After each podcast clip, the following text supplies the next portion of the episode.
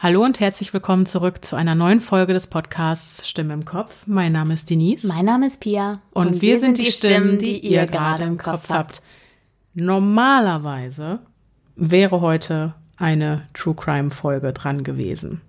Und ich hatte euch vor ein paar Tagen auf Instagram gefragt, ganz kurz, es, ich möchte kurz auch unter anderem, dass da komme ich nicht drum rum, ich muss auch kurz die aktuelle Lage in der Welt ansprechen. Äh, wenn ihr da gerade gar keinen Bock drauf habt, dann guckt mal in die äh, Folgenbeschreibung, findet ihr einen Timestamp.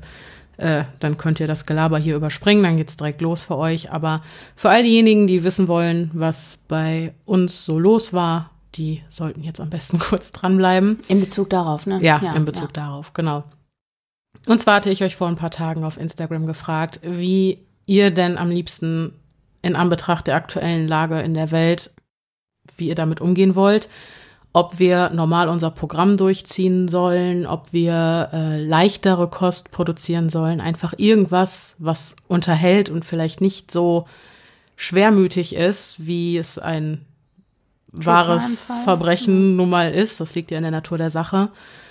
Und ein Großteil von euch hat sich trotzdem für den True Crime Fall entschieden, also Business as usual. Ich habe aber auch unfassbar viele Nachrichten von euch gekriegt und das fand ich äh, sehr süß und äh, sehr herzerwärmend. In den stand, ja, äh, das ist super nett, dass du uns mit einbeziehen willst, aber Denise, guck doch einfach, wie es dir geht und ja, was, was für dich am besten ist. Und dann dachte ich mir erst so, ach ja, ich schaffe ich schon so, hm, ne? Ja, und äh, wie soll ich sagen? Nein, ich schaff's nicht so gut, wie ich dachte, weil ich beim Recherchieren, da kam mir halt auch dieser Gedanke so, boah, okay, du, egal wo du hinguckst, in den Medien, auf Social Media, Nachrichten, du hast immer diese schrecklichen Meldungen und dann recherchierst du und befasst dich noch mehr mit solchen schrecklichen Inhalten. Und ich habe mich dabei ertappt, wie ich wirklich zeitweise den Glauben an die Menschheit verloren habe, dass äh, ich ja, dass ich das, ich konnte das nicht so gut abschirmen wie sonst. Ich konnte das einfach nicht gut vertragen dieses Mal. Und jetzt habe ich das gemacht, äh, wozu mir ein Großteil von euch geraten hat, nämlich auf mich gehört, auf mein eigenes Wohlbefinden. Und ich hoffe, ihr seid fein damit und äh, verzeiht's mir. Aber wir haben uns dazu entschieden, unser Programm einmal zu switchen. Es gibt heute eine Zuhörerfolge, die euch einfach ein bisschen unterhalten und ablenken und auf andere Gedanken bringen soll. Uns genauso. Genau, uns genauso. uns genauso, offensichtlich. Ja. Und dann gibt es übernächste Woche der True Crime Fall, an den ich halt die letzten Wochen schon gearbeitet habe. Äh, den werde ich natürlich nicht schreddern. Den kriegt ihr dann trotzdem noch kredenzt. Und äh, ja, ich hoffe, ihr könnt das irgendwie nachvollziehen. Aber manchmal, ja, ma manchmal ist es so. Man ist keine Maschine, manchmal funktioniert man einfach nicht. Und das muss ich ganz ehrlich zugeben, war bei mir in der letzten Woche so. Ich war sehr angefasst von der momentanen Problematik auf dieser Welt und ja, da habe ich mich selber noch mal von einer ganz anderen Seite kennengelernt. Naja, du musst ja auch sehen, bei dir sind ja noch andere Dinge passiert. Also man muss ja dazu sagen, bei Denise ist gerade das gesamte Sicherheitsgefüge, also gar nichts Schlechtes im, in dem mhm. Sinne, aber das Sicherheitsgefüge ist schon generell auch so ein bisschen aus den Fugen, weil gerade sehr viel Umbruch Voll. passiert. Vielleicht magst du das ja auch erzählen, ja, weil stimmt. Das spielt ja auch noch damit rein. ja, ja, das stimmt. Also es ist Montag, Frühabend und Rosenmontag. Rosenmontag, der 28. Mhm. Februar.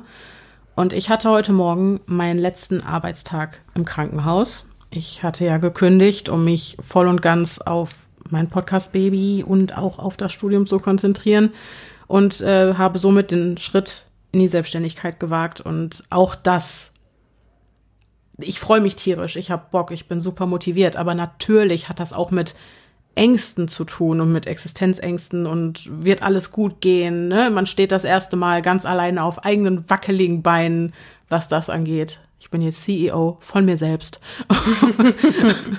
also ich kann dich ja. dazu nur äh, immer wieder beglückwünschen. Ich glaube, es war absolut der richtige Schritt. Ich, ich zweifle den Schritt nicht an. Ich weiß. Trotzdem, genau. ich habe eben auch äh, schon zu Pia geschrieben, ähm, dieser Weg in die Selbstständigkeit, das ist ein ständiger Wechsel aus unendliche Dankbarkeit, diese Chance überhaupt zu haben, Euphorie unerschütterliche Motivation und immer wiederkehrenden äh, Panikattacken bis hin zu lähmender Angst. Also genau. es ist eine Mischung aus allem. Und natürlich schlummert auch das in den letzten Wochen bei mir im Unterbewusstsein und arbeitet in mir, weshalb ich sowieso schon ein bisschen, ja, angespannter bin, etwas dünneres Nervenkostüm habe. Und noch genau. was Neues, gut, das, das würde ich sagen, ist eher zuträglich für mein Sicherheitsgefühl. Morgen früh gibt es Nachwuchs. ähm, wir, werden ein, wir, wir, kriegen ein neues Teammitglied. Äh, ich äh, werde einen Hund adoptieren und den hole ich morgen früh zu mir. Und da freue ich mich riesig drauf. Da das freuen wir uns riesig Auf der drauf. positiven Seite. Das ist ja alles. Also es ist alles ja. positiv und trotzdem ist unheimlich viel Umbruch da. Mhm. Und weshalb ich das nur noch mal angeschnitten hatte, war einfach, um auch zu erklären, dass True Crime auf der Seite, auf der recherchiert wird, einfach auch eine harte Nuss ist, weil die Fälle ganz oft echte Rabbit Holes sind, in die mhm. man hinabsteigt. Und wenn das eigene Sicherheitsgefüge sich ganz komisch anfühlt, sowieso schon durch die mhm. Sache mit dem Job, was natürlich eine gute Entscheidung ist, und trotzdem geht das mit Ängsten einher. Klar. Dann, und dann kommt eben noch der Ukraine-Krieg dazu, äh, was einen natürlich auch aus der Bahn wirft, einfach weil Voll. man mit den Menschen fühlt, weil man sich das ja. alles reinzieht und natürlich auch informiert bleiben möchte. Ja. Äh, führt das eben eins zum anderen und dann kommt man eben doch an seine Grenzen und dann kommt sogar Denise an ihre Grenzen. Da komme sogar ich an meine Grenzen. Genau. Ich, ich war selbst überrascht. Ich hätte niemals damit gerechnet. Noch nie hat mich eine Sache so mitgenommen. Wie gesagt, es kam viel auf einmal, aber ja, äh, so, so war es dieses Mal. Ich kann es nicht ändern. Aber dafür haben wir euch wirklich viele schöne Geschichten mitgebracht. Ich habe schon mal überflogen. Ich bin Und, sehr äh, gespannt. Äh, die erfüllen auf jeden Fall ihren Zweck. Als ich die rausgesucht habe aus unserem Postfach, äh, habe ich schon gemerkt beim Überfliegen und so, da kam ich auf jeden Fall für über eine Stunde auf andere Gedanken und das hat mir persönlich sehr, sehr gut getan. Ich hoffe, das hat für euch den gleichen Effekt. Noch dazu, ich bin mir nicht mehr sicher, ob wir das in der Jahresabschlussfolge schon angeschnitten hatten aufgrund der Hülle und Fülle an Zuhörergeschichten, die uns erreichen, worüber wir uns sehr freuen und die könnt ihr auch immer gerne schicken. Äh, da gibt's keinen Einsendestopp oder so. Ähm, dachten wir uns, dass es sinnvoll ist, vielleicht immer die Creep Me Out und die Zuhörerfolgen abzuwechseln. Ach ja, da war noch was. Ja, ja genau. Ja, das heißt, ein Monat fängt an mit ähm, erster Sonntag eines Monats, True Crime, dann am übernächsten Sonntag eine Creep Me Out, dann am übernächsten Sonntag wieder eine True Crime und dann am übernächsten Sonntag eine Zuhörerfolge und dann fängt das Ganze von vorne an. Genau. Damit auch wirklich gar keiner mehr über unseren Upload-Rhythmus durchblickt. Naja, also im Grunde wechselt sich ja nur im Creep Me Out-Format genau. die Gruselgeschichtennummer mit der Zuhörerfolgennummer. Richtig. Also so. Ja. Ja, weil ihr, ihr mögt beides, ihr mögt Creep Me Out, aber auch Zuhörerfolgen erfreuen sich einer riesigen Beliebtheit und ihr sendet uns so fleißig eure Geschichten. Und wir müssen damit ja auch mal weiterkommen. Ist so. Wir sind immer noch im Jahr 2020. Das ist unfassbar. Das ist unfassbar. Mhm. Ja. Sollen wir mal anfangen? Ja. Gut. Gerne. Ich habe letztes Mal die erste Geschichte gelesen. Das heißt, heute fängt die Pia an. Jawohl, ja. Und wir haben eine Einsendung bekommen von Caroline und sie schreibt, Hallo ihr zwei. Ich habe gerade eure letzte Folge gehört und habe echt lange überlegt, ob ich euch schreiben soll. Da möchte ich mal kurz einhaken, weil weil wir gerade mhm. im Jahr 2020 sind mit den. Ich habe mich gerade gefragt, unsere letzte Folge, was waren das? Und dann habe ich gedacht, nein, Pia, das kann sie nicht meinen. Nein. Wir liegen anderthalb Jahre zurück. Ja. Äh, also Long Time Ago, die letzte Folge von irgendwann im äh, Spätherbst, Winter 2020. Genau. Ähm, und wir sind natürlich froh, dass du uns geschrieben hast, dass du dich entschieden hast, das zu tun. Denn, sie schreibt weiter, ich bin eigentlich nicht so der Typ dafür. Aber ich würde euch gern von diesem Erlebnis erzählen, da ich mich in der Folge total wiedergefunden habe. Mein Name ist übrigens Caro, ich bin 31 Jahre alt, in Klammern, oh Gott, ich fühle dich, Caro, und komme aus der Nähe von Kiel. Hier meine Story. Als ich klein war, fünf oder vielleicht auch sechs, habe ich mit meiner Mutter, meinem Stiefvater und meinem großen Bruder in einer Dachgeschosswohnung gelebt. Ich bin nachts sehr oft ins Bett von meinen Eltern gekrochen. Ich teilte mir damals noch ein Zimmer mit meinem Bruder. Wenn ich aus unserem gemeinsamen Zimmer rauskam und nach rechts geschaut habe, guckte ich direkt auf die Treppe nach unten, wo sich auch unsere Haustür befand. Wir lebten an einer vielbefahrenen Straße. Unsere Haustür hatte einen Glaseinsatz, durch den ich immer die Scheinwerfer der Autos, die auf der Straße fuhren, sehen konnte. Als ich eines Nachts wieder nicht schlafen konnte und zu meiner Mutter ins Bett wollte, bin ich aus unserem Zimmer raus, schaute wie immer die Treppe hinunter und sah, dass irgendjemand oder irgendetwas die Treppe hochkam. Es sah aus wie ein großer Mann, kräftig. Er hatte irgendwas auf dem Kopf. Dabei kann es sich nur um eine Art Käppi gehandelt haben. Das weiß ich nicht mehr genau.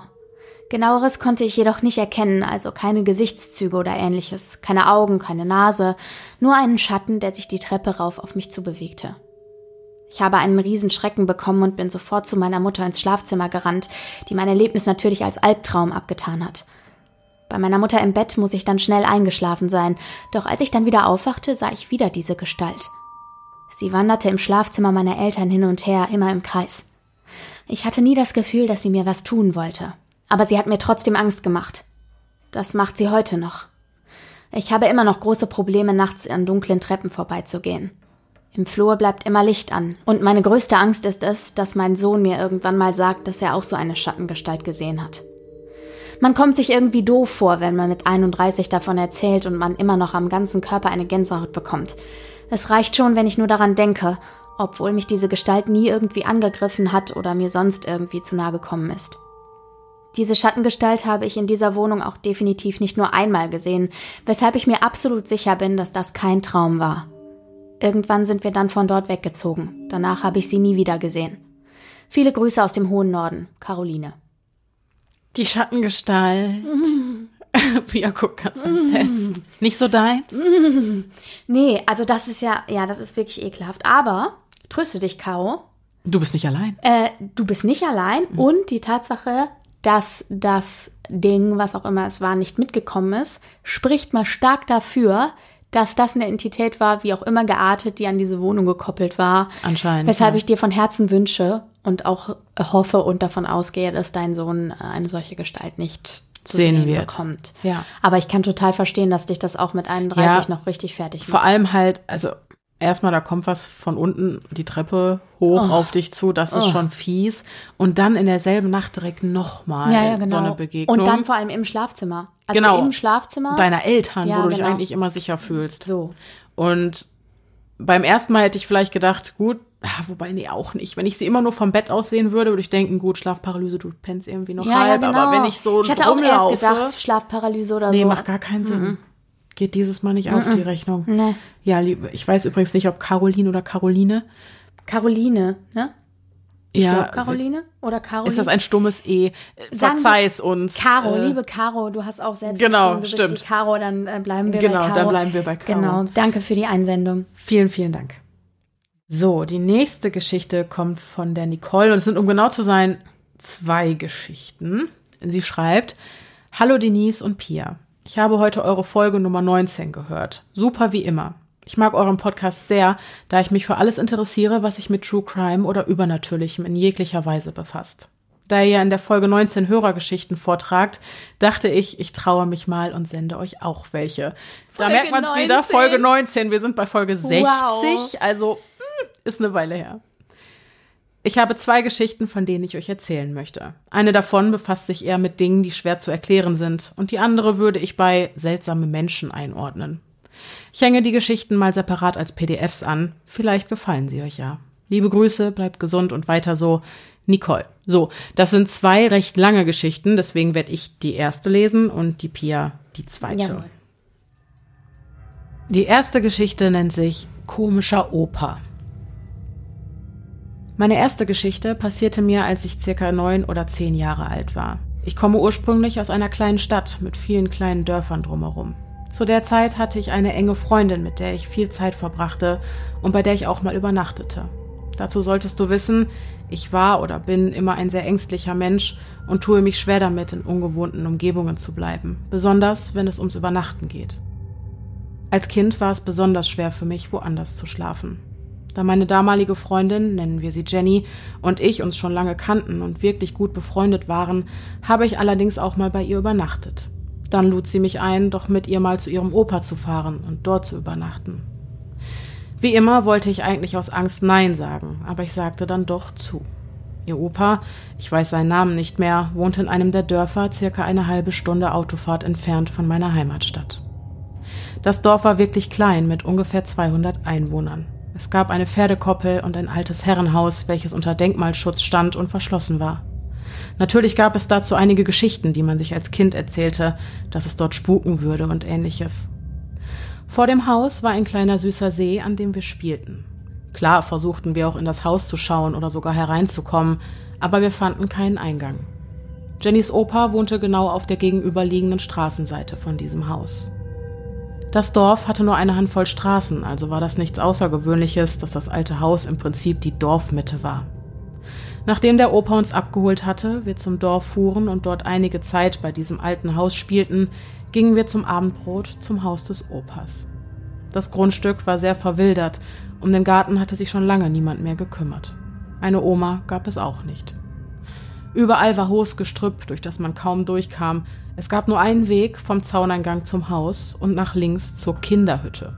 Dazu später mehr. Das Innere des Hauses war mir unheimlich. Es war sehr voll mit allem möglichen Zeug. Manch einer würde es als Messi-artiges Haus bezeichnen. Jenny führte mich kurz im Haus herum. Im unteren Geschoss gab es einen kleinen Flur, ein kleines Bad und ein Wohnzimmer, welches sozusagen aus zwei Zimmern bestand. Vom Flur aus ging man in das erste Zimmer und dann weiter in das zweite. Das obere Geschoss betraten wir nicht, denn es war komplett zugestellt mit Kartons und anderen Dingen.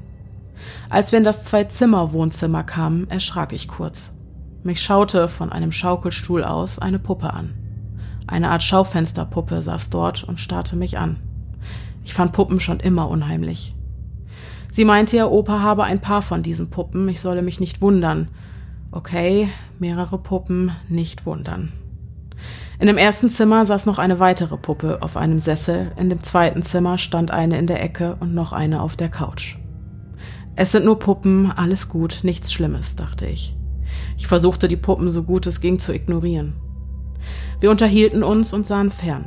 Zum Abendbrot gab es Spaghetti mit Ketchup und Käse drüber. Das hatte ich so noch nie gegessen, aber es war ganz lecker. Nachdem wir gegessen hatten und es langsam dunkel wurde, zeigte mir Jenny die Kinderhütte draußen im Garten. Wir gingen aus dem Haus und nach rechts. Dort stand eine kleine Holzhütte. Überhaupt nicht gruselig. Puppen im Haus und eine Holzhütte für Kinder im Garten. Oh je. Ich fühlte mich überhaupt nicht wohl, aber dachte nur, komm, reiß dich zusammen. Wir gingen in die Hütte. Sie war circa drei mal drei Meter groß. Fast der ganze Boden der Hütte lag mit mehreren Matratzen übereinander aus. Ein riesiges Bett sozusagen. Jenny erzählte mir, dass sie mit ihrer kleinen Schwester gerne zu ihrem Opa fuhr und sie dann immer in dieser Hütte übernachteten, die der Opa ihnen extra gebaut hatte. Die Tür der Hütte hatte ein kleines Fenster auf Kopfhöhe, vor dem eine kleine blickdichte Gardine hing. Das kleine Fenster war die einzige Lichtquelle, da es draußen immer dunkler wurde, schwand auch in der Hütte das Licht. Also beschlossen wir schlafen zu gehen. Vorher wollte ich aber noch auf Toilette und Zähne putzen, was man halt so macht vor dem Zubettgehen. Jenny meinte nur, okay, ich solle zum Haus gehen, sie bleibe dort. Allein im Dunkeln durch diesen zugewachsenen Garten in das Haus mit den Puppen gehen. Toll, ganz toll. Ich kniff die Pobacken zusammen und ging rüber zum Haus. Im Bad erledigte ich alles. Im Haus brannte nur wenig Licht, im kleinen Flur und im zweiten Zimmer des Wohnzimmers, wo ihr Opa vor dem Fernseher saß. Ich wollte gerade zur Hütte gehen, da rief der Opa Jenny, komm doch mal her. Kurz überlegte ich einfach zu gehen, aber dann raffte ich mich auf und ging zum Opa. Vorbei an den zwei Puppen im ersten Wohnzimmer, die mich im Halbdunklen anstarrten. Jenny ist schon draußen, sagte ich.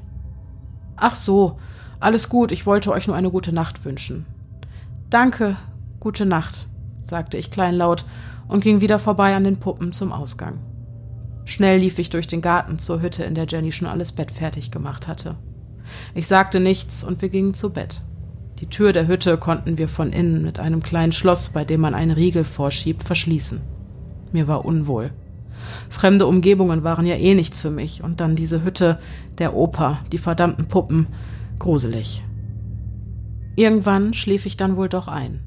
Keine Ahnung, wie lange ich schlief, doch dann wurde ich wach, ohne ersichtlichen Grund. Jenny schlief wie ein Stein neben mir. Mir war ein wenig kalt, also mummelte ich mich nochmals fest in meine Decke ein und wollte versuchen, wieder zu schlafen. Wie spät es wohl war, war es schon hell draußen? Ich blickte zur Tür und dem kleinen verhangenen Fenster und Oh Gott, da stand jemand vor der Tür draußen. Ein Schatten, Schultern und ein Kopf zeichneten sich auf der Gardine ab. Da stand jemand vor der Tür. Still. Ich bekam Angst. Wie man das als Kind so macht, blieb ich wie versteinert liegen und starrte auf den Schatten. War das Jennys Opa? Was wollte er? Oder wenn er es nicht war, wer stand dann da? Die Tatsache, dass wir das Schloss zugemacht hatten, beruhigte mich nur minimal. Der Schatten stand still, reglos. Dann bewegte sich die Tür leicht, als wolle der jemand da draußen sie öffnen. Leise rüttelte er an der Tür. Gott sei Dank war sie zu. Mein Herz raste, ich hatte solche Angst. Ich schloss die Augen und versuchte einfach, mich wegzudenken. Dann weiß ich nicht mehr, ob ich wieder einschlief oder ob ich da noch eine Weile lag, ob der Schatten wegging oder nicht. Irgendwann wurde ich wach, es war hell draußen, kein Schatten mehr vor der Tür. Hatte ich geträumt? Stand da heute Nacht wirklich irgendjemand? Als Jenny wach wurde, fragte ich sie sofort, ob sie den Schatten auch gesehen hat und ob ihr Opa heute Nacht rauskam und warum er das tun würde. Sie wusste gar nicht, was ich meinte. Warum sollte Opa rauskommen? Wozu? Ich habe bestimmt geträumt. Ich beließ es dabei. Beim Frühstück fragte sie den Opa, ob er heute Nacht zur Hütte kam. Nein, warum sollte ich? Er war auf der Couch neben einer seiner Puppen eingeschlafen und wir weckten ihn morgens. Er wirkte wirklich etwas verwirrt, warum wir dachten, er wäre nachts zur Hütte gekommen. Ich beließ es dabei und später fuhr mich ihr Opa wieder nach Hause. Weg von diesem Grundstück, weg von den Puppen, der Hütte und dem Schatten, der nachts davor stand. Ich fuhr nicht noch einmal dorthin, das Ganze war mir einfach zu unheimlich. Keine Ahnung, ob der Opa dort nachts stand oder jemand anderes, es war einfach nur gruselig. Puh. Boah. Das, ist ein hartes Brot. Ne? Das ist ein hartes Brot. Äh, Gott sei mhm. Dank ist nichts passiert. Das ist das Erste. Mhm. Und krass, ey, wie, also ich, klar, als Kind, ich, mir fehlen ein bisschen die Worte, weil ich das wirklich ultra gruselig ist finde. Es. Und jeder von uns kennt, glaube ich, die Situation. Man pennt bei irgendwem mhm. als Kind und man fühlt sich nicht richtig wohl. Ja, man möchte auch eigentlich nach man Hause, eigentlich aber man Hause. will nichts sagen. Und man hat auch Heimweh und die Nacht ist auch, man wacht immer wieder auf und man denkt sich, ah, ja. hoffentlich ist bald morgen. So, ne? ja, irgendwie ja. kennt das, glaube ich, jeder. Vor allem dann liegst du in einer Kinderhütte. Das finde ich auch, wobei andererseits, also da muss ich sagen, also jetzt mal angenommen, der Opa wart nicht, wovon ich ja, jetzt mal ausgehe. Das doch einfach voll nett gemeint, dass der extra für Kinder diese so, Hütte gebaut hat. Und ich glaube auch nicht, dass der irgendwie, also das, es macht alles einen komischen Eindruck, aber tatsächlich glaube ich, gerade so, wenn du mit so einem Opa aufwächst, wie die mhm. Freundin Jenny, dann hast du ja nichts Gruseliges daran. Und dann hat der Opa extra die Hütte gebaut, damit die draußen pennen können. Und die mhm. haben ihr eigenes Haus. Also ich meine, ja, auch ja, das, das, ist ja was wenn man Cooles sich da reinversetzt, ja. wie cool ist das ja. denn? Du pennst auch gar nicht im Erwachsenenhaus, sondern, sondern hast dein eigenen. eigenes Haus. Ich weiß auch, dass ich das als Kind exakt so lange richtig cool gefunden hätte, wie es draußen dunkel wird. Das wäre der Punkt gewesen, wo ich mir dachte, oh shit, ich wäre genau. doch lieber drin geblieben. Genau. Ich weiß noch, ich habe einmal mit einer Freundin im Garten früher bei uns gezeltet. Ja. Hölle. Mhm. Ich glaube, da war ein Maulwurf am Zelt oder wir haben uns in die Hosen gemacht. Mhm. Ich habe kein Auge zugetan. Also, also ich finde auch, das ist, äh, ist schon irgendwie tough, aber klar, du hast ja natürlich dann noch, also deine Freundin dabei gehabt, Nicole. Äh, und das war ihr Opa. Das mhm. heißt, es war ja alles so, dass du Vertraut. erst gedacht hast, okay, cool, also ist ja alles cool. Mhm. Aber wie gesagt, dieses Gefühl kennt, glaube ich, jeder, sich nicht richtig wohlzufühlen und eigentlich nach Haus zu wollen, mhm. das aber nicht zu können. Und das mal tausend mit so einer gruseligen Gestalt, die dann ihren Nachts Schatten davor. Und dann ah. versucht die, also dann versucht diese Person, will ich fast sagen, genau, auch noch in diese Hütte ja, reinzukommen genau. und rüttelt an der Tür. Ja. Also da wäre bei mir vorbei. Ja, ich glaube, da wäre also. Das ist krass. Das ist furchtbar. Krass. Gut, Aber dass euch nichts passiert ist. Wie verhält man sich bei sowas als Kind? Man Ruhig bleiben. zieht sich die Decke über den Kopf, so wie man es immer gemacht hat. Ja, Decke über den Kopf ziehen wollte ich nie, habe ich nie okay. gemacht, weil ich sehen wollte, was passiert. Mhm. Also ist ja irgendwie doof, mhm. wenn du deinen potenziellen Angreifer nicht im Auge behältst. Mhm. Aber oh, nee. ja, aber halt dieses, ja, Freeze. Ja. Einfach ganz starr genau, da liegen, nicht bewegen, ja, ja, nicht genau. atmen. Mhm. Ja. So. Ja. Aber es gibt noch eine Geschichte. Noch eine. Oh. Der Name ist vielversprechend. Ja, der Name ist sehr vielversprechend, denn die Geschichte, die Nicole außerdem eingesandt hat, heißt Der Sensenmann im Seniorenheim. Oh boy. Ich habe einige Jahre als Altenpflegerin gearbeitet und viele, viele Geschichten von dort mitgenommen. Viele traurig, einige witzig, manche einfach skurril. Eine möchte ich hier erzählen. Die letzten zwei Jahre in meinem alten Beruf arbeitete ich auf einem Wohnbereich, der spezialisiert auf Menschen mit mittlerer bis schwerer Demenzerkrankung war. Klar könnte man jetzt sagen, ach, denen kann man eh nichts glauben, die bekommen ja nichts mehr mit. Solche Aussagen machen mich unendlich böse. Wenn man nie mit Menschen gearbeitet hat, die an einer Form von Demenz erkrankt sind, sollte man sich nicht erlauben, so urteilen zu dürfen. Aber das ist ein Thema, was hier zu weit ausholen würde.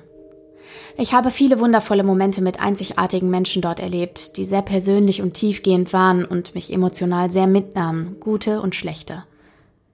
Eine der Damen, die ich betreute, war aus Krankheitsgründen leider bettlägerig und konnte auch nur sehr, sehr selten im Rollstuhl aus dem Bett geholt werden. Da sie aber sehr kommunikativ war, bat sie uns doch, ihre Zimmertür aufzulassen, damit sie ein wenig mitbekommt, was die anderen so machten und was außerhalb des Zimmers so vor sich geht. Im Vorbeilaufen winkten wir ihr immer und hielten hier und dort ein Schwätzchen, wenn wir die Zeit hatten.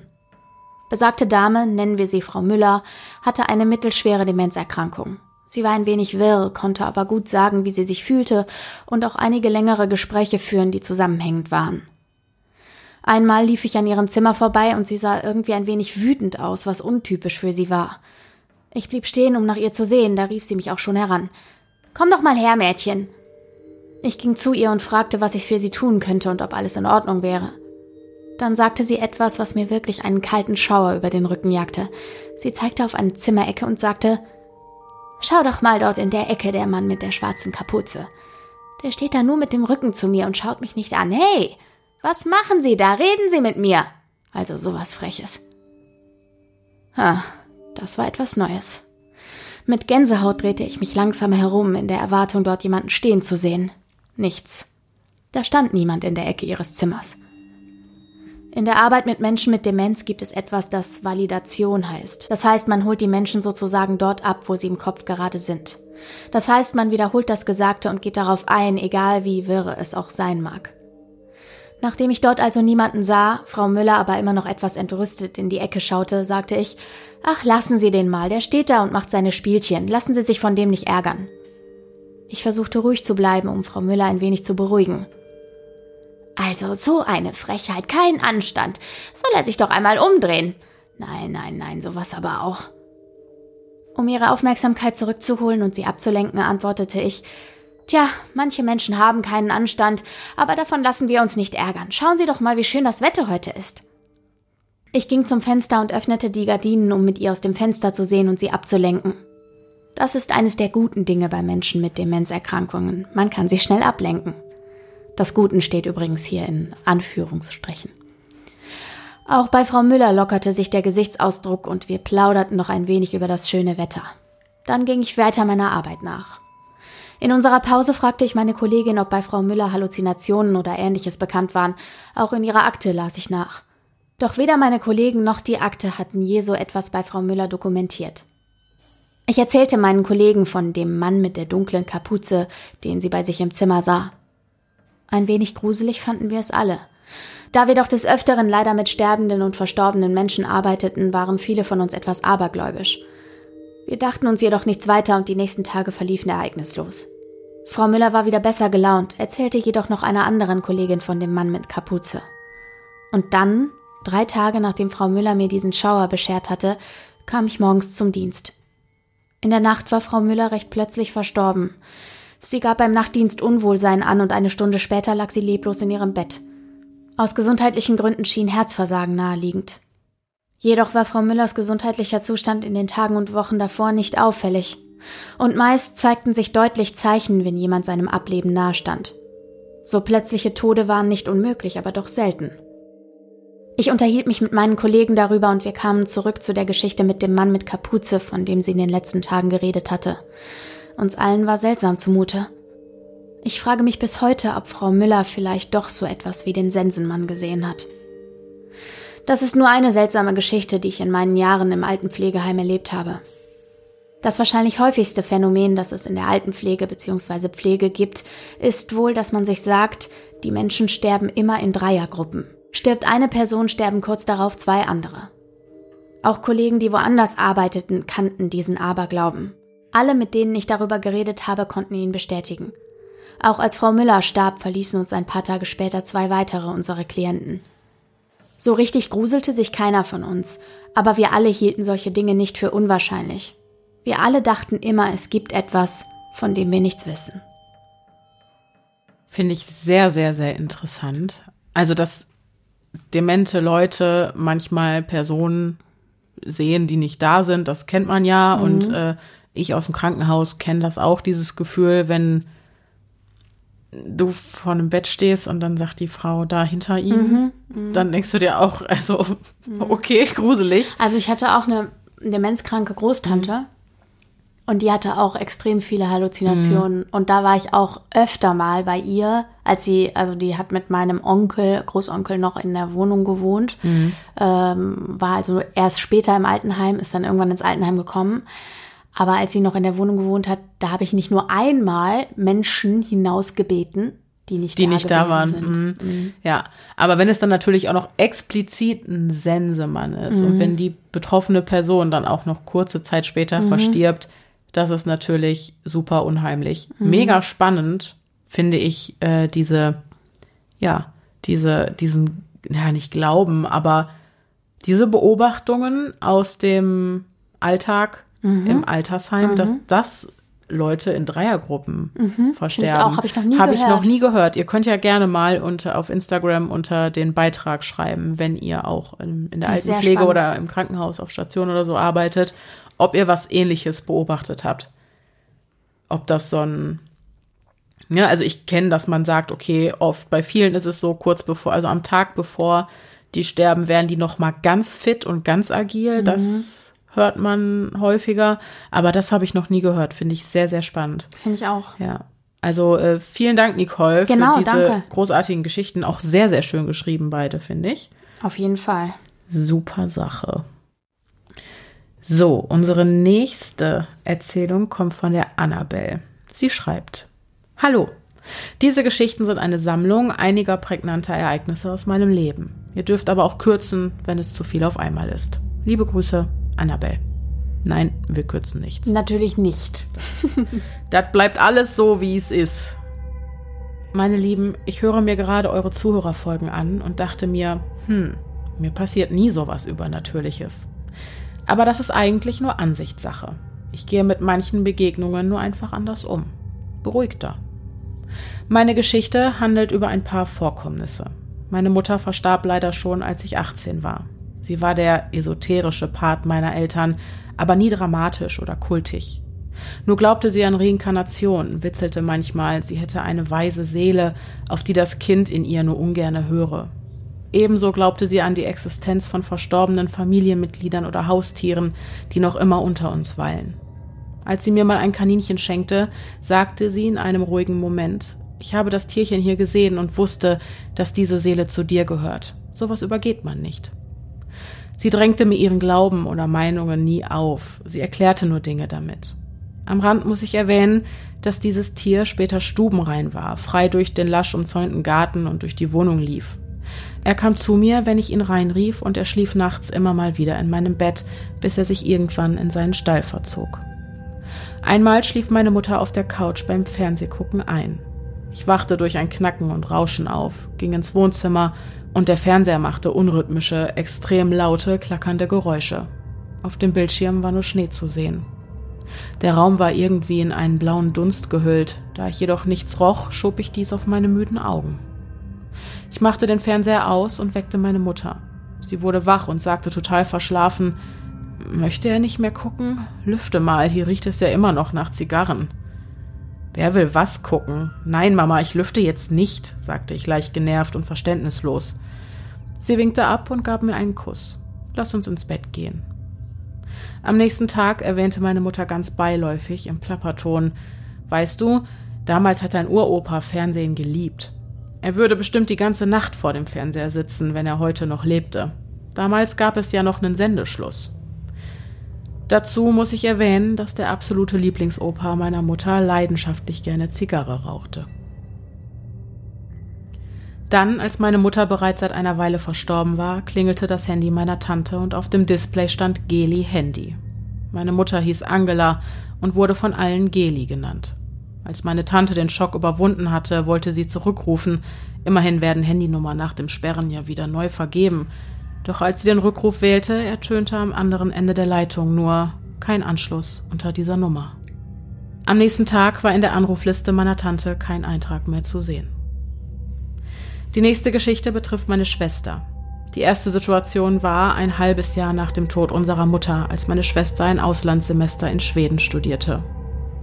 Am Ende des Semesters beschloss sie zu den Nordlichtern zu reisen. Zwar alleine, aber sie ist eine Weltenbummlerin und sehr extrovertiert, daher macht ihr sowas nichts aus.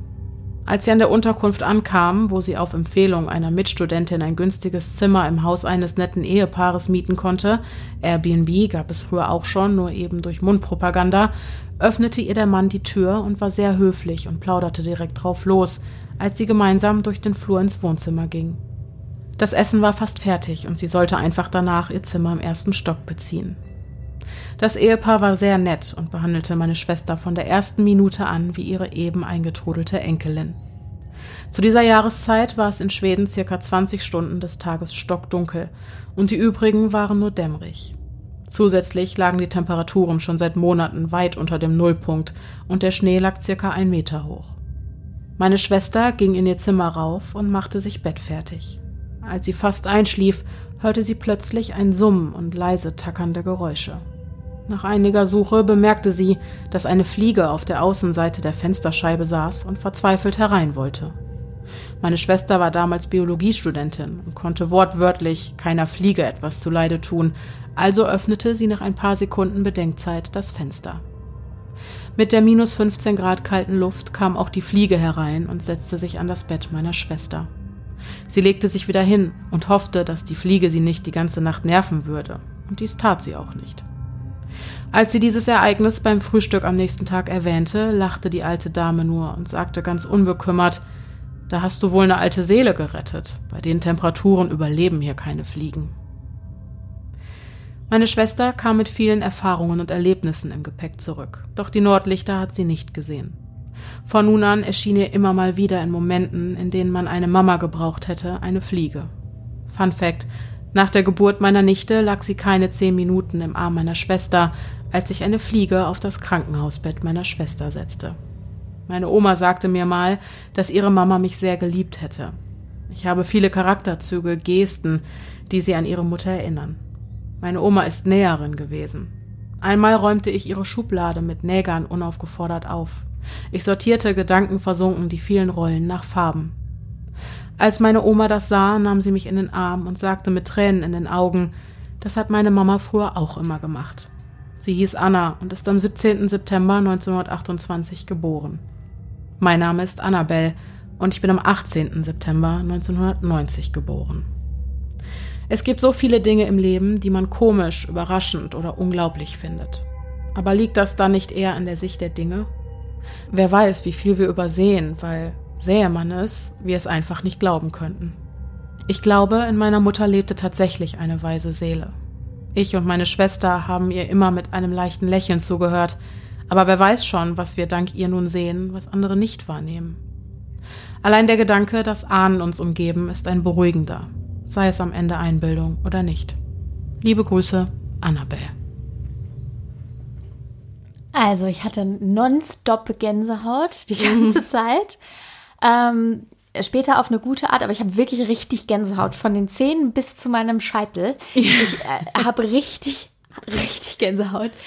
Ähm, also die Geschichte, äh, die Geschichte mit der, mit dem Anruf. Oh ja. Das fand mm. ich richtig gruselig. Ja, das fand ich auch, auch wenn es ähm, ja, die aber verstorbene Mutter ist. Das ist super gruselig. Wenn dir das, das passiert, ja. oh mein Gott. Das finde ich ja. richtig gruselig. Äh, und die anderen Geschichten waren natürlich sehr, sehr schön. Das finde ich, das liebe ich an den Zuhörerfolgen so, dass du zwischendurch immer mal wieder echt so herzerwerbende Pipi in den Augen Momente hast, Total. die einfach, ja, die einen einfach berühren und einfach irgendwie schön sind. Total.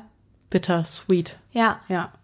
Vielen Dank, Annabelle, für dein Vertrauen und genau. dass du uns diese, ja, dass du diese Geschichten und diese sehr persönlichen Erfahrungen mit uns geteilt hast. Das war echt ein Erlebnis. Vielen mhm. Dank. Unsere nächste Zuhörerin möchte anonym bleiben. Hallo Denise, hallo Pia. Ich bin großer Fan des Podcasts, insbesondere die Creep Me Out Folgen finde ich absolut klasse. Ich bin so begeistert von eurer aktuellen Folge, sodass ich prompt meine persönliche Creepy Story einreichen möchte. Ich hoffe sehr, ich bin nicht zu spät oder vielleicht entscheidet ihr euch ja noch einmal dazu eine Folge aufzunehmen. Also, wie gesagt, immer, immer wieder. immer wieder. Gerne, gerne her damit. Es dauert nur ein bisschen, ja. ihr Lieben. Ihr merkt es, aber jeder kommt irgendwie Aber wir kommen ja jetzt vielleicht auch schneller voran. Genau, wenn wir immer, immer mal ja. wieder eine machen. Genau. Richtig. Also hier meine creepy Story.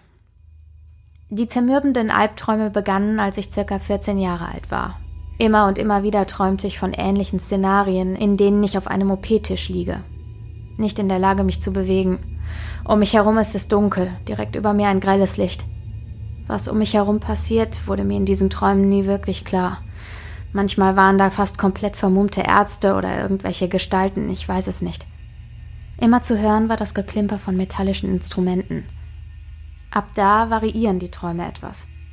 Zu Anfang hatte das Szenario etwas von einem Zahnarztbesuch, also relativ harmlos, doch nach und nach wurden diese Albträume brutaler und grausamer.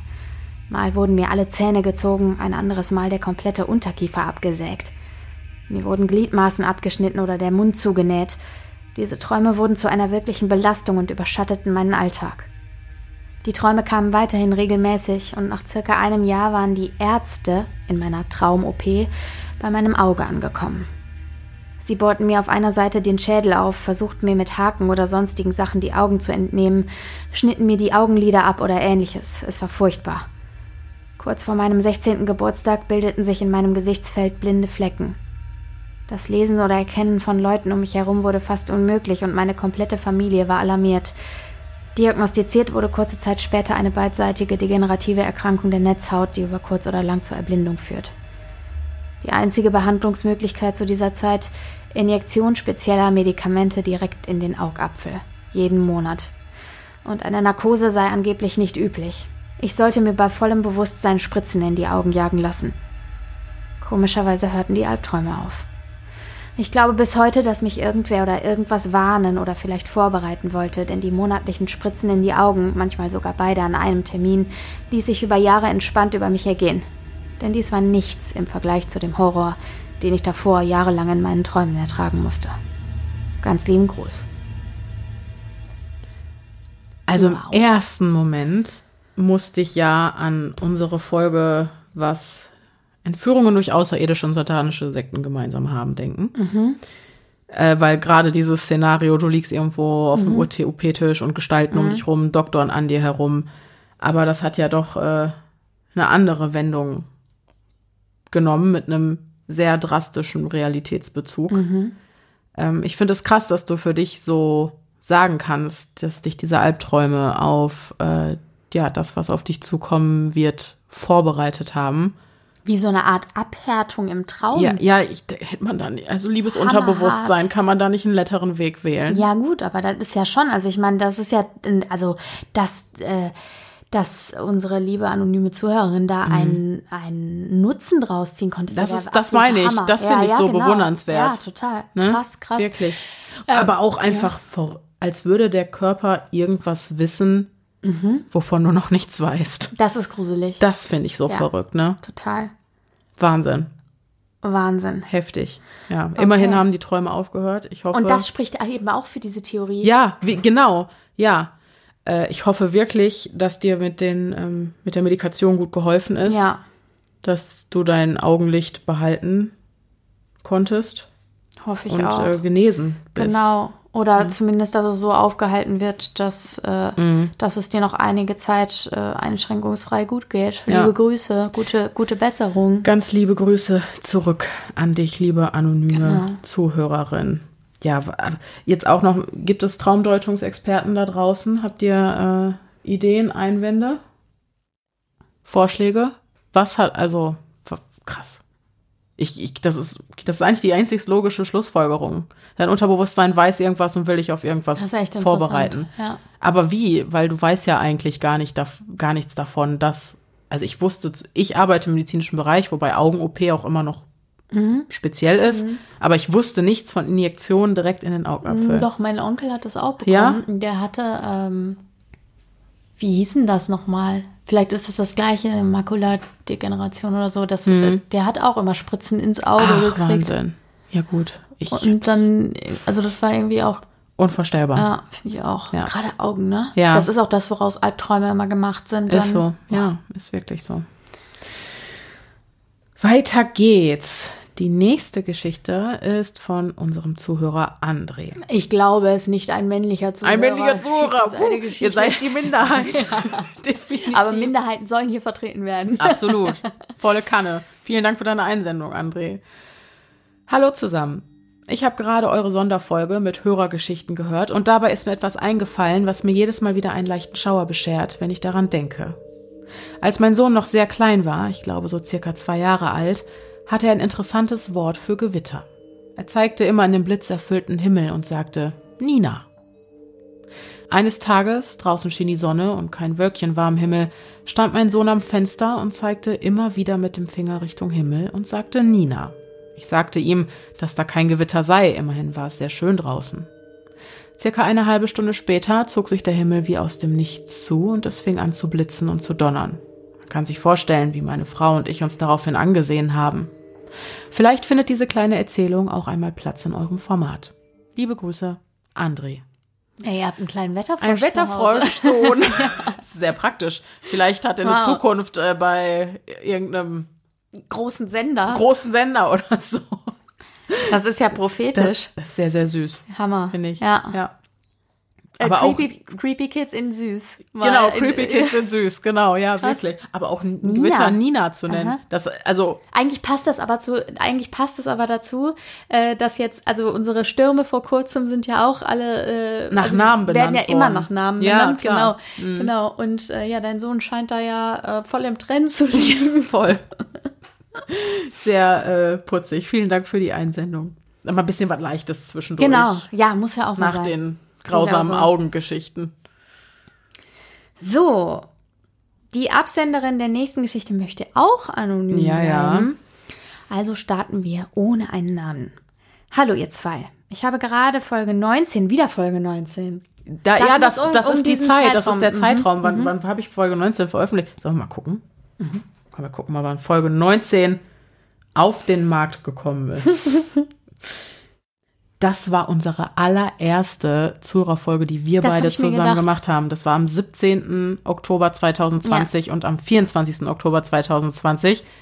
Das waren Zweiteiler. Ja, da saßen wir bis 4 Uhr nachts und oh, haben wow. fünf Stunden, das war eine fünf Stunden lange Zura-Folge, wo wir dann zwei Teile draus gemacht haben. Oh, das war auch richtig urig. Das war weil geil. es war Oktober, ja. es war Halloween-Stimmung, es mhm. war dunkel draußen. Mhm. Und wir saßen hier einfach mitten in der Nacht. Ich erinnere mich, oh, und ja. ich musste danach noch nach Hause fahren. Ich erinnere mich auch daran noch. Mhm.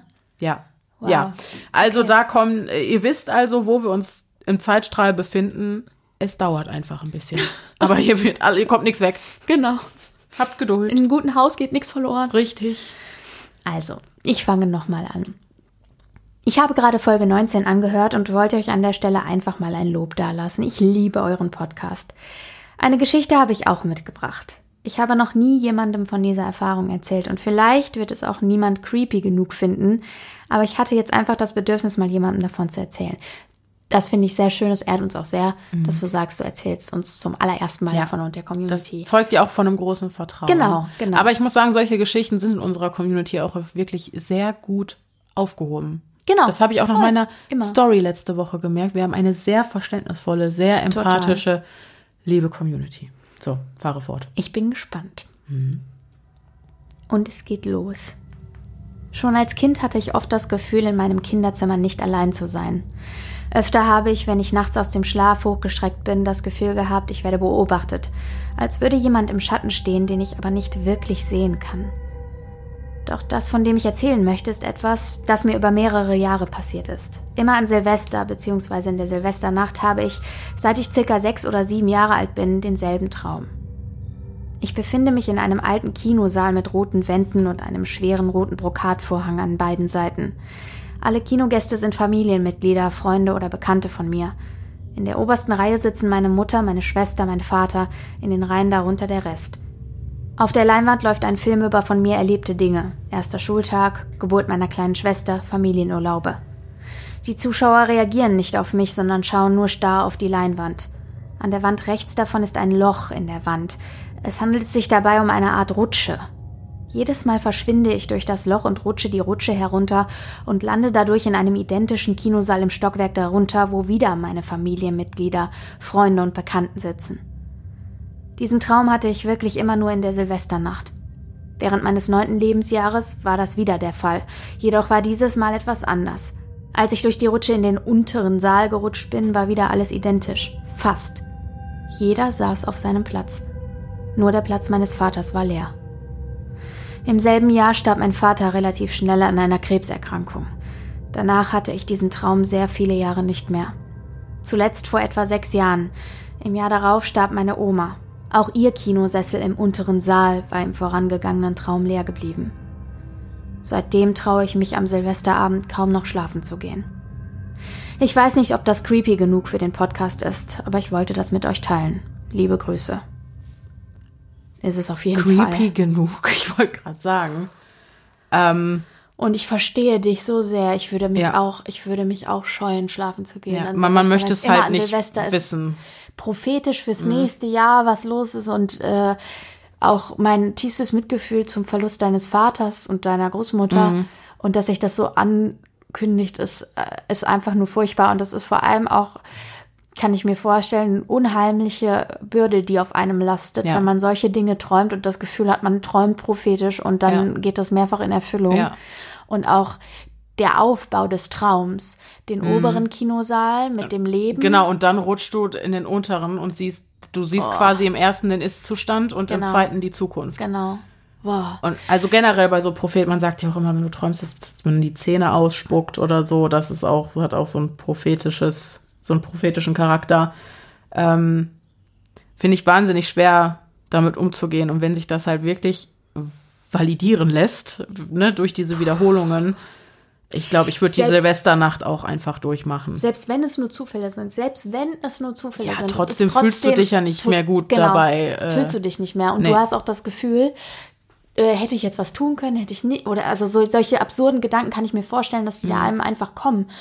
Und ja, und also, auch es gibt einfach Dinge, die will man einfach nicht. Ich würde auch nicht wissen wollen, wann ich sterbe oder nein. wie ich sterbe. Und auch nicht meine Familienmitglieder nein, oder so. nein, du, du bist ja ständig auf der Hut Eben. vor irgendwas. Genau. Und immer wenn irgendwas ist, denkst du direkt, oh Gott, ja. ist es das jetzt? Ja. Und äh, was erstmal so klingt wie so eine Superkraft, mhm. wie Hellsehen ist eine oder Bürde. Wahrsagen, ist eine heftige Bürde. Ja.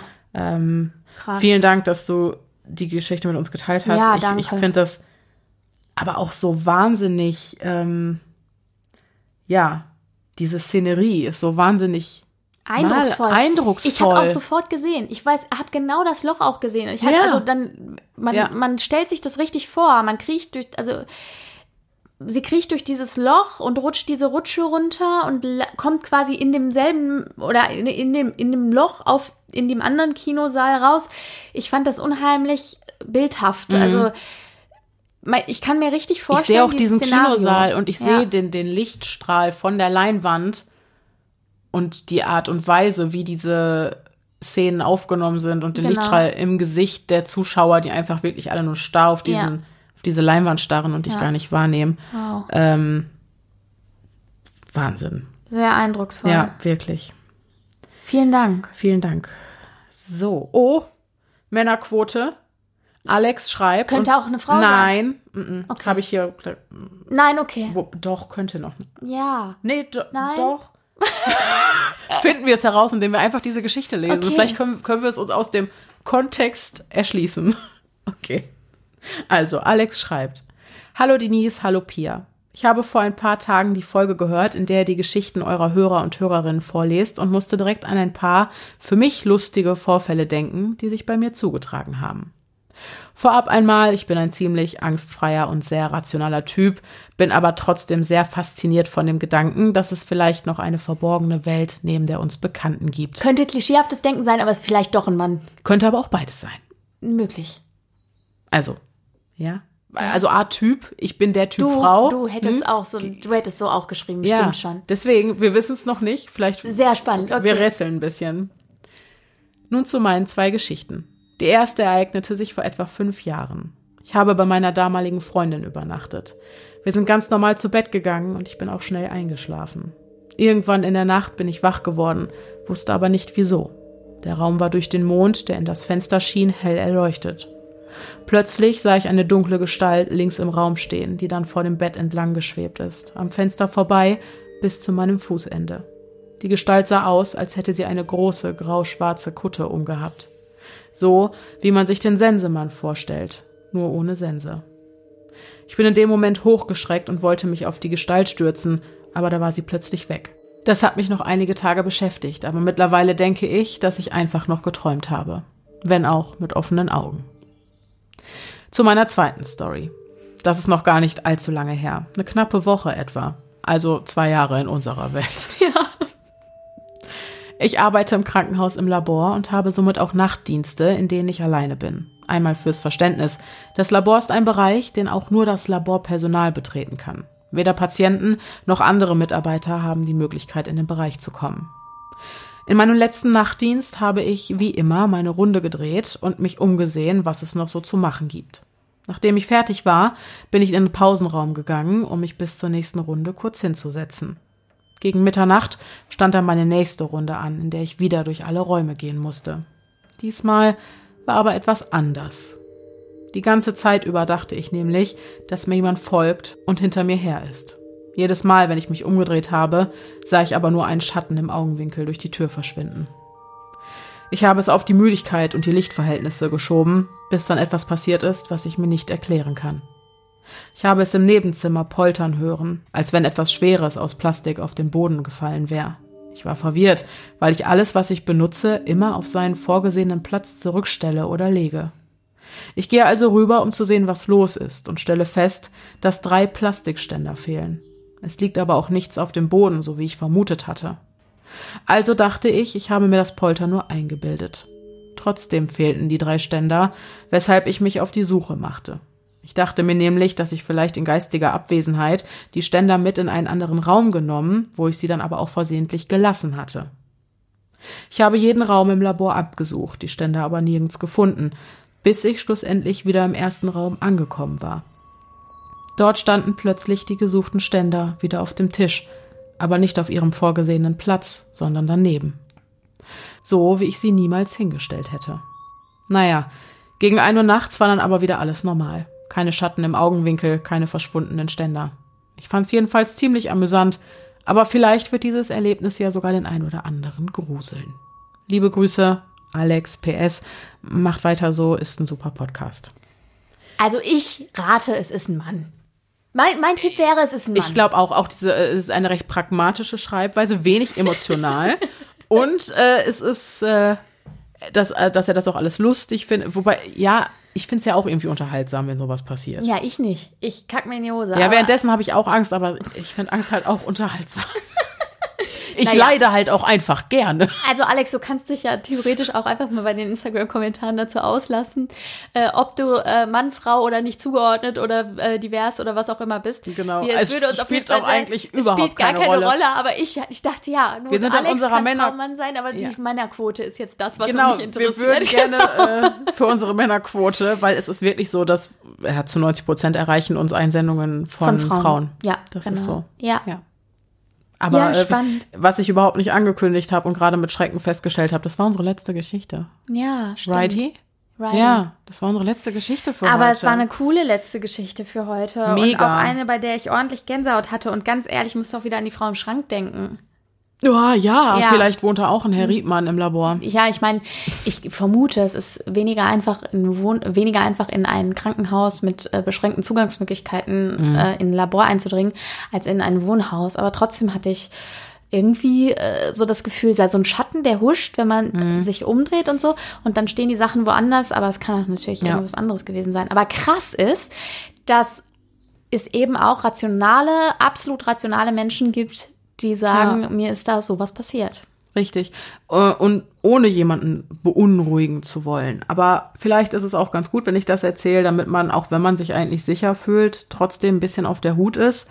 Ähm, ich habe ja auch bis heute in einem Krankenhaus gearbeitet und, und da, also in meinem Lehrkrankenhaus hat es sich zugetragen, dass irgendwie jemand an einen Nullerschlüssel gekommen ist, mhm. der wahrscheinlich durch einen verlorenen Schlüsselbund, der irgendwo gefunden ist das wurde. So ein Generalschlüssel, der überall passt? Nullerschlüssel ist ein ja. Generalschlüssel, der passt nicht überall. Mhm. Aber du kommst damit in alle OP-Bereiche äh, und also du kommst in super viele Abteilungen, was äh, für ein Krankenhaus eine mittelschwere Katastrophe ist, mhm. weil du zum einen sehr teure Gegenstände da hast, ja. irgendwelche Gerätschaften, ja. Instrumente oder äh, was auch immer. Und du kommst ja auch in jede Umkleidekabine rein äh, wo Leute ihre Wertgegenstände haben, wo du dich umziehen kannst. Ziehst du dir da dein, hängt da ein Kittel rum, die findest du da zuhauf. Dich erkennt keiner Nein, mehr. Du klar. rennst, du kannst dich im Krankenhaus frei bewegen. Gut, du ja. hast keinen Arbeitsausweis, aber den trägt auch nicht immer ja, jeder. Ja, je nachdem, wie groß auch ein Krankenhaus ja. ist, kennt einen auch nicht Richtig, jeder, und es ne? war ein großes Krankenhaus. So, und irgendwie ist eine Person XY an einen Nullerschlüssel gekommen, wahrscheinlich durch einen verlorenen Schlüsselbund, ist dann auch ähm, ja, es war nach der regulären Feierabendzeit schon recht spät, ist in das Krankenhaus eingedrungen und hat eine Chefarztsekretärin überfallen und angegriffen. Wow. Mhm. Ist ja krass. Ja. Also. Kann schon passieren. Es kann passieren, ja. Man, äh, also, mhm. ne, oder auch, ganz ehrlich, ich weiß nicht, wie oft ich im OP-Trakt äh, Patienten finde, die sich verlaufen haben. Also nicht ganz im OP, so vor den Umkleidekabinen ist dann Stopp, aber man läuft, ne, das ist zwar eine Tür, wo du einen Code eingeben musst, um da reinzukommen, aber wenn da gerade jemand durchgegangen ist, dann ist das so eine Brandschutztür, dann bleibt die im Moment offen mhm, mhm, und dann schlurfen die da hinterher. Also es kommt vor. Vielleicht wollte ja auch einfach jemand von deinen Kollegen Streich spielen. Das auch das Aus einer möglich. anderen Abteilung, auch das ist möglich. Mhm. Oder du warst einfach müde mhm. oder es spukt. Mhm. Es gibt mannigfaltig, eine mannigfaltige Auswahl an äh, Möglichkeiten der Erklärung. Such dir was aus. Such dir aus, was äh, du am amüsantesten findest. Oh, Ja, Freunde, das war wieder spannend. Ja. Boah, ich fand, das war eine sehr, sehr, das war eine sehr, sehr schöne Folge. Es waren sehr schöne Geschichten. Sehr viele Und habe ich zu viel versprochen. Ich war gut abgelenkt und unterhalten. Ja, absolut. Wirklich. Ich auch. Urlaub für, also so ein bisschen Urlaub, Urlaub fürs, fürs Gehirn, Gehirn kurz. Mhm. Ne?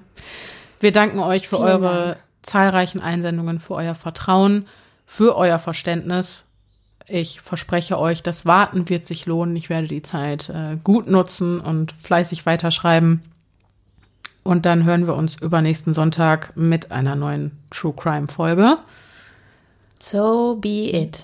Richtig. Ihr könnt uns eure Geschichten nach wie vor und äh, noch immer und schon ewig an podcast.stimmeimkopf.gmail.com unter dem Betreff Zuhörerfolge senden. Ansonsten auf Instagram findet ihr uns unter podcast.stimmen im Kopf. Da findet ihr auch einen Beitrag zu der Folge, wo ihr dann in den Kommentaren nochmal äh, loswerden könnt, was ihr uns so mitteilen wollt. Und ja, ich freue mich über diese Folge und ich freue mich auf die nächste Folge und ich freue mich auf diese Zukunft, die vor uns liegt und auf diesen neuen Lebensabschnitt. Darüber freuen wir uns alle sehr. Ich bin ganz, ich glaube, ich mache gleich noch ein Säckchen rein. Ja, wir machen noch ein Säckchen rein. Mhm. Und was ich gerade dachte, mhm. vielleicht können wir ja auch noch mal fragen, ob die Leute noch mal Bock auf einen Livestream bei Instagram hätten. Ja.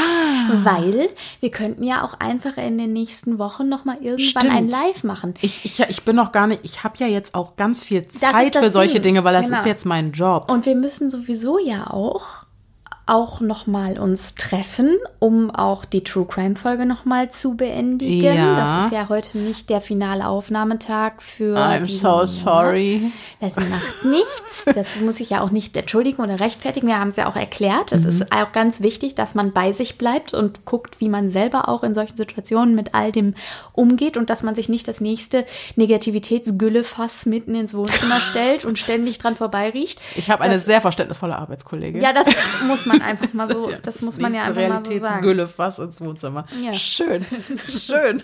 Da ja. habe ich direkt eine Merch-Idee. Ja. das Realitätsgüllefass. Negativitätsgüllefass. Nee, ach, Negativität. Aber Realitätsgüllefass. Leider auch manchmal. Ja, das kommt dem leider jetzt auch dann nahe. Ja, ne? Ja. Aber Spaß beiseite. Mhm. Also, ähm, ich dachte nur, vielleicht ist es eine nette Idee, dass wir sagen, wir machen vielleicht noch mal einen Livestream, mhm. wenn ihr mitmachen wollen würdet, weil das würde ja davon abhängen, ob wir jetzt Einsendungen bekommen. Dann genau, äh, weil beim letzten Mal haben wir das ja so gemacht, dass äh, wie Leute zugeschaltet haben. Und das wäre dieses Mal auch schön. Richtig. Also das heißt, ihr schickt, oh, ich habe die E-Mail-Adresse vergessen. Ich habe die noch. Fantastisch. Ja, livestream.stimmen im Kopf at gmail.com. Genau, livestream.stimmen im Kopf at gmail.com. Da sendet ihr einen kurzen Umriss von der Geschichte hin, die ihr im Livestream mit der Community und mit uns teilen wollen würdet. Und dann melde ich mich bei euch. Genau. Und dann schalten wir euch dazu. Genau. Und so dann wird's gemacht. besprechen wir auf Grundlage dessen, also haut fleißig in die Tasten, wenn ihr dabei sein mhm. wollt. Einmal frei ein sein, bisschen, einmal dabei sein. Ein bisschen Schnack. Oh mein Gott. Vielleicht finde ich einen hässlichen Effekt, den ich da drüber legen kann. Das suche ich.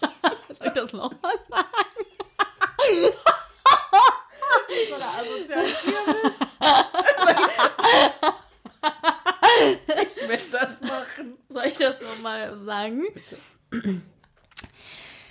Einmal frei sein, einmal dabei sein. Wer will noch? Entschuldigung. Nein, also wenn ihr Lust habt, wir würden uns freuen, glaube ich. Und äh, so dann innerhalb. Glaubst du? Ja, glaube ich. So innerhalb der nächsten zwei Wochen, irgendwann einmal unter der Woche, so zwischen 19 und 20 Uhr. Richtig. Irgendwie so. Irgendwie so. Der wird aber auch wieder abgespeichert. Genau, so sowieso. Gemacht, ne? Ja, aber ja. wir hatten ja auch schon einige Leutchen, die zugucken wollten und ja. auch gerne dabei waren. Und das ja. würden wir natürlich dann auch Richtig. wieder so haben. Kann man ein paar Fragen beantworten oder worüber ihr sonst noch so schnacken genau. wollt. Ist eine gute Idee. Und wir können uns auch alle gegenseitig, ansonsten können wir uns auch alle gegenseitig mal in den Arm nehmen und trösten und beruhigen und mhm. uns äh, erzählen, wie wir mit all dem umgehen und so weiter. Ja. Auch das wäre eine Möglichkeit. Und, Sehr schön. Äh, Sehr schöne Idee. Genau. Wunderbärchen. Also Livestream Stimmen im Kopf at gmail.com. So. Yes. Okay. So, bevor wir uns verabschieden noch. Denise, da ist noch ein Zettel, ne? Ja, genau, da ist noch ein Zettel. Eine ganz wichtige Sache. Ich habe mir extra eine Notiz geschrieben. Und zwar hat sich eine treue Hörerin von uns einen persönlichen Gruß gewünscht. Das können wir auch eigentlich auch häufiger machen. Könnt ihr in den Kommentaren schreiben. Dann grüßen wir euch. Stimmt. Ja. Ganz Aber es hat ja was auf sich. Es hat was auf sich. Ja. Möchten wir jetzt wirklich erzählen? Ähm Nein, also wir, wir haben einfach. es, es begab sich zu einer Zeit, an dem sich irgendwie ein Spitznamending ergeben hat. Mhm. Und äh, klingt jetzt egal was wir jetzt sagen oder was wir nicht sagen, es klingt einfach Ich möchte nur komisch. kurz einmal disclaimen, wir sind nicht zusammen. Nur um das nochmal. Also, wir sind ne, kein so, Liebespaar. Wir sind kein Liebespaar, wir lieben uns, aber wir sind kein Liebespaar, wir sind okay. nur Freundinnen. Mhm. Jedenfalls begab es sich aber trotzdem, das dass irgendwann. Noch weirder. Ja, das irgendwie mal, wenn du sagst, nein, wir haben nichts getrunken. Nein, wir nehmen keine Drogen.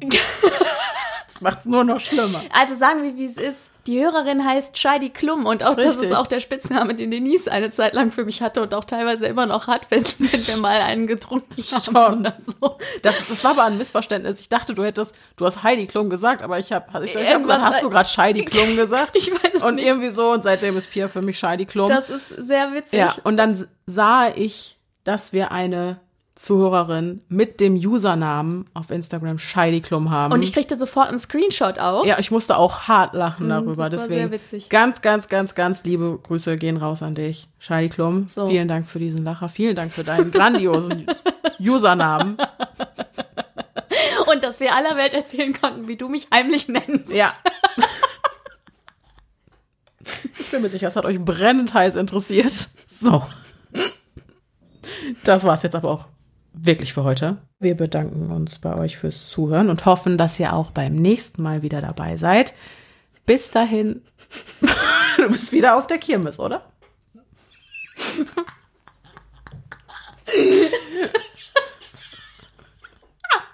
Wenn es wieder heißt, eine neue Runde, eine neue Wahnsinnsfahrt. Pia ist heute auf der Kirmes unterwegs. Ich weiß gar nicht, wie das passiert ist. Ich weiß auch nicht, wie es passiert ist. ja, gut. Ja. Ja. Alles klar. So. So, Freunde. Bis zum nächsten Mal. Bleibt, Bleibt sicher. sicher. Es ist gefährlich da draußen.